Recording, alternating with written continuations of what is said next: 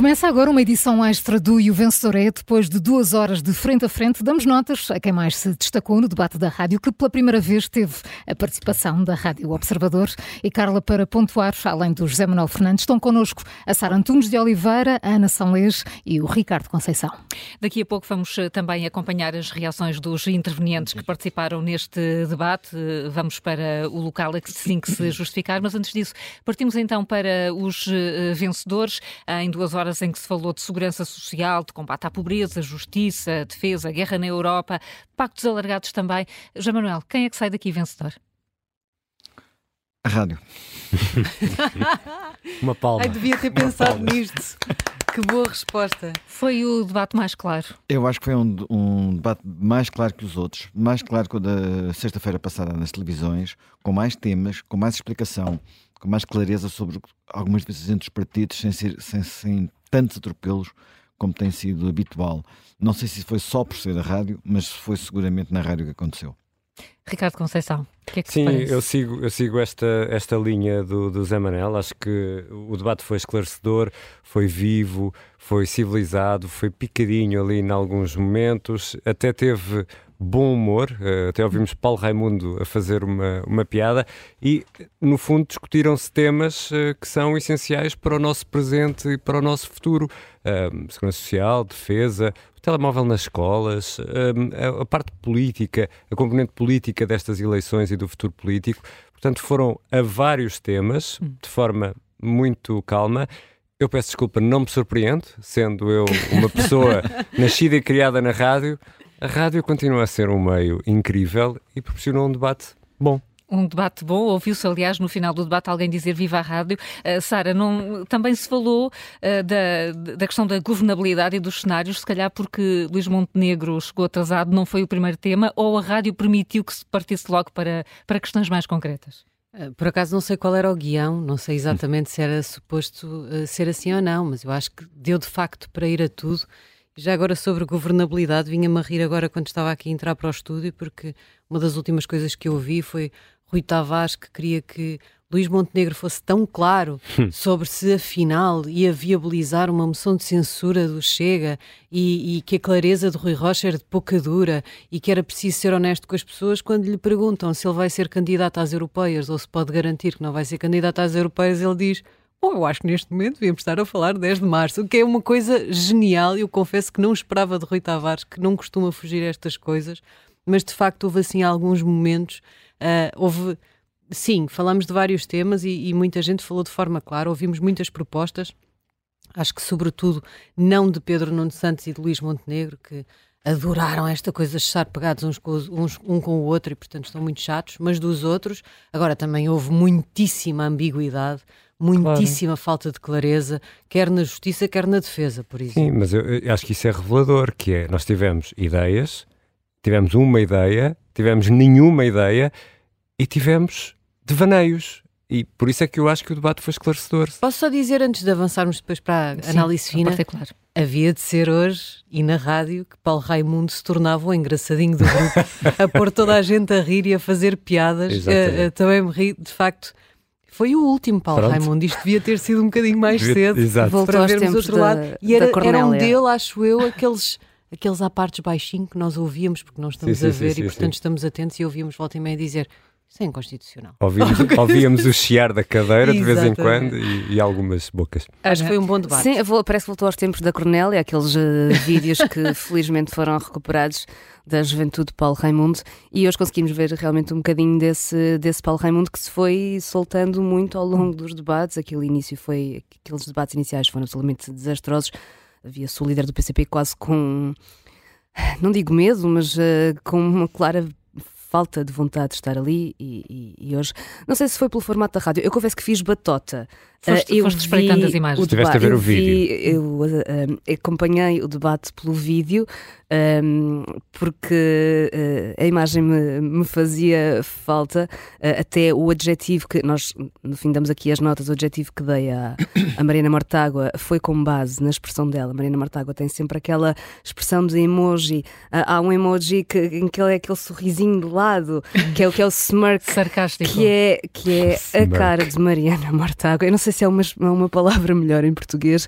Uh, é um smirk, que é, é, a expressão de Mariana Mortágua. Mas eu também gostava de, de começar por dar essa nota uh, muito positiva ao debate das rádios, precisamente por ter ido a tantos temas. Foi muito importante começar pela pobreza e pela segurança social.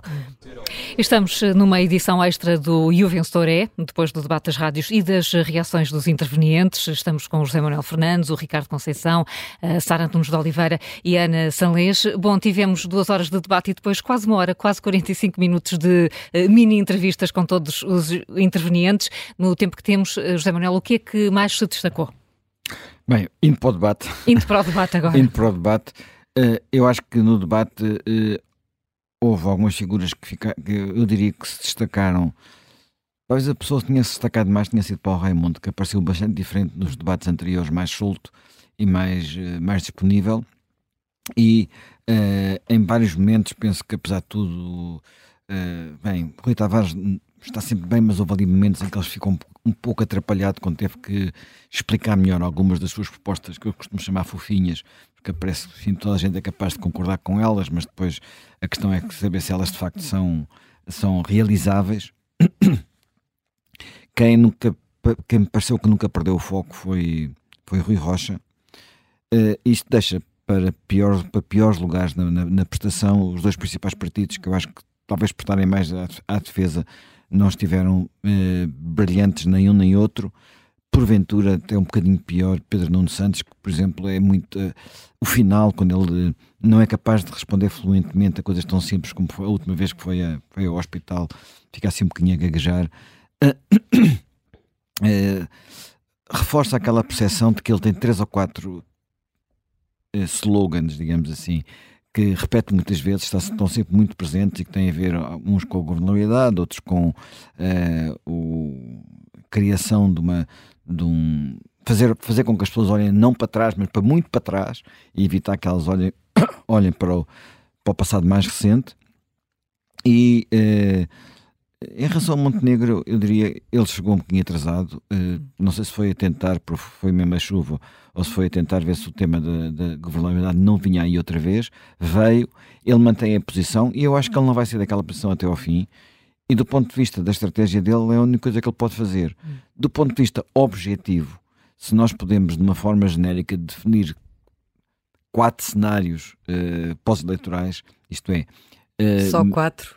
Não, estou a falar quatro em termos muito. muito eu já vou explicar Sim. que não são só quatro, é o que eu vou dizer. É, os quatro cenários é PS fica à frente em número de votos e há uma maioria direita, PS fica uh, atrás em número de votos e há uma maioria de esquerda, PSD fica à frente em número de votos com maioria direita, PSD fica atrás em maioria de votos com uma maioria de esquerda. Pronto.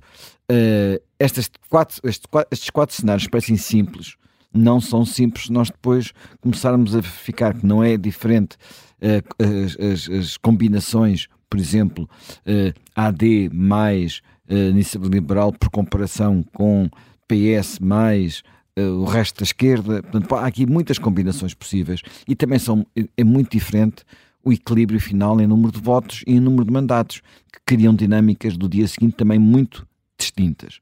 E, portanto, verdadeiramente, começar aqui a, a obrigar os partidos todos a dizerem como fazer é, é, é muito complicado. Mas há Eu acho que é... de princípios, Emanuel.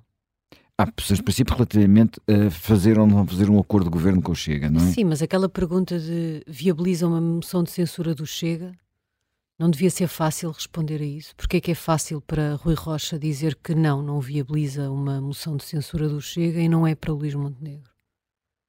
Eu acho que a questão fundamental que aí está é uma questão que também já agora podia ser perguntada a Pedro Nuno, Pedro Nuno Santos. Que é... Isso é uma resposta a Montenegro, José Não, mas é, é, é, é porque é um dos, um dos dilemas que se coloca no dia seguinte. Quer dizer, é a mesma pergunta dos Açores, houver uma moção de censura nos Açores. Aliás, a moção de censura é assim, é o primeiro que apresenta, não é? Uhum. É que conta. Uhum. Portanto, o, Chega tinha que ser o primeiro para poder haver uma moção de censura. Portanto, logo aqui há, há vários problemas, porque não é como os Açores têm que haver votação do programa do governo. Uh, há aqui uma questão que é a seguinte: quer Pedro Nuno Santos governar uh, com uma maioria, uma maioria que é a única coisa que parece relativamente tranquila nas sondagens, que é uma maioria de direita na, na, na, Assembleia, quer governar assim, acha que consegue governar assim, Uh, e esta pergunta também, quer dizer, ele só pode governar assim se fizer uma espécie de bloco central até ao fim da legislatura, porque sem isso não consegue, não é? Porque não é só, não é só passar o governo, é depois aprovar os orçamentos daí, daí, por aí adiante. Por isso é que eu acho que é muito, quer dizer, de, de garantir já que não se, não se aprova nenhuma moção de censura. Se o, se, o, se o governo for um governo com Marina, vamos supor também um absurdo, que é com Marina Mortágua, a Ministra das Finanças. Quer dizer, nessa situação, uh, só ver se, se quem se tiver avançado em primeiro lugar é o Chega, só houver uma moção de censura, ser a única forma daquele governo não avançar, PSD fica amarrado a não votar? Eu acho que vamos ter fila, Quer dizer, eu fila na é... Secretaria. Eu acho que é, fila os, cenários, os, cenários, os cenários são tão é muito uh, a iniciativa liberal não, não decide última análise, portanto tem facilidade em responder à pergunta. Sim, sim, claro. Tem, tem claro. uma facilidade que o PSD não tem. Hum. Que o PSD quer dizer que o Luís Montenegro que a AD não tem. Portanto, eu acho que nós estamos perante tantos, tantas hipóteses diferentes que uh, verdadeiramente e... isto, isto, serve para o jogo político. Mas, não, o que é que está por trás disto? A o que está por trás disto tudo é, uma, é um esforço por parte uh, do Partido Socialista a ver se consegue, e da esquerda em geral, mas sobretudo do Partido Socialista, a ver se consegue reviver a campanha de 2022 em que a falta de clareza do Rio Rio, ou melhor, a hipótese do Rio se aliar ao Chega permitiu o boom final maioria absoluta, da maioria absoluta. E portanto estão a tentar ver se vão por aí outra vez. E Montenegro está a, fazer, está a tentar fazer todo o contrário disso para garantir que não ir a jogo, não ir a jogo, nessa, não ir a jogo nessa, nessa coisa. Esse é o que está aqui em causa. Portanto, um não vai falar e o outro vai insistir até ao fim. E, Portanto, vamos e, estar e também, até ao fim. E provavelmente também numa tentativa de não comprometer o partido com uma solução e comprometer só a ele, não é? Uh, porque... Pois, porque a questão, por exemplo, nos Açores o que é que vai acontecer? No, no, no próximo, no próximo uhum. governo. Vamos chegar uh, ao dia da votação, aí é preciso votar o programa do governo e há, basicamente há três hipóteses. Chegamos lá e o, o PS o, e, o, e o Chega votam juntos contra o programa de governo e o governo cai. Um deles abstém-se. O PS não se vai abster, porque já disse que não se ia abster. Portanto, só pode o, Chega abster-se. O Chega, o Chega pode abster-se por simplesmente para não fazer cair o governo, ou pode abster-se porque conversou com o bolieiro. Mas nós, no limite, até podemos não saber se conversaram ou se não conversaram, pode não ser público. Uh, porque a aposta de Bolieiro foi eu vou governar em minoria hum. e fazer acordos para, para cada um dos orçamentos. Portanto, os cenários são tão, tão, tão variados que é difícil nós queremos obrigar os partidos a definirem-se em relação a todos, porque se virmos bem, nenhum deles está verdadeiramente a definir em relação a todos. Eu acho que no fim, no limite, uh, algumas das coisas, por exemplo, que o livro está a, uh, a sugerir, até com projetos piloto, não é? Vamos estudar, vamos fazer, vamos fazer umas coisas assim. Não, um governo da AD, até pelas algumas das respostas de Montenegro, poderia aceitar. Pode, pode é entrar é, numa, numa livro, em princípio, não chega para nada, não é? E nunca vai fazer, nunca vai fazer uma, uma coisa dessas, mas não é por causa das suas respostas concretas, é por causa do resto do, do resto do livro. Do, assim. do resto, e nas duas horas falou-se eh, de facto desses, de alguns dos cenários do, dos imensos. Ana, o que é que destacas? Porque também se falou de muitas outras coisas. Sim, falou-se de muitas coisas uh, e, e eu dizia há pouco que saudava o facto de ter começado pela Segurança Social e pela sustentabilidade da Segurança Social, uh, que tem sido, que tinha sido de facto um, um tema uh, um pouco ausente, mas estranhei, sobretudo por parte de Pedro Nuno Santos, que chegou aos debates e esta campanha com um fardo de defender a governação socialista e tudo aquilo que o PS tem feito nos últimos oito anos, e parece que se esqueceu que está criada uma comissão que está a estudar as fontes de diversificação da segurança social já há bastante tempo que deveria ter apresentado conclusões em junho, que não apresentou, que deveria ter apresentado conclusões em janeiro, preferiu não apresentar para se guardar para pós-eleições, mas está a ser feito aqui um uhum. trabalho, um grande trabalho, que supostamente trará respostas, respostas definitivas, um, e eu acho que Pedro Nuno Santos teria aqui uma, teria aqui uma boa, boa arma para dizer. Eu não sei nós... se ele está confortável com, com a posição da, da Comissão, se está.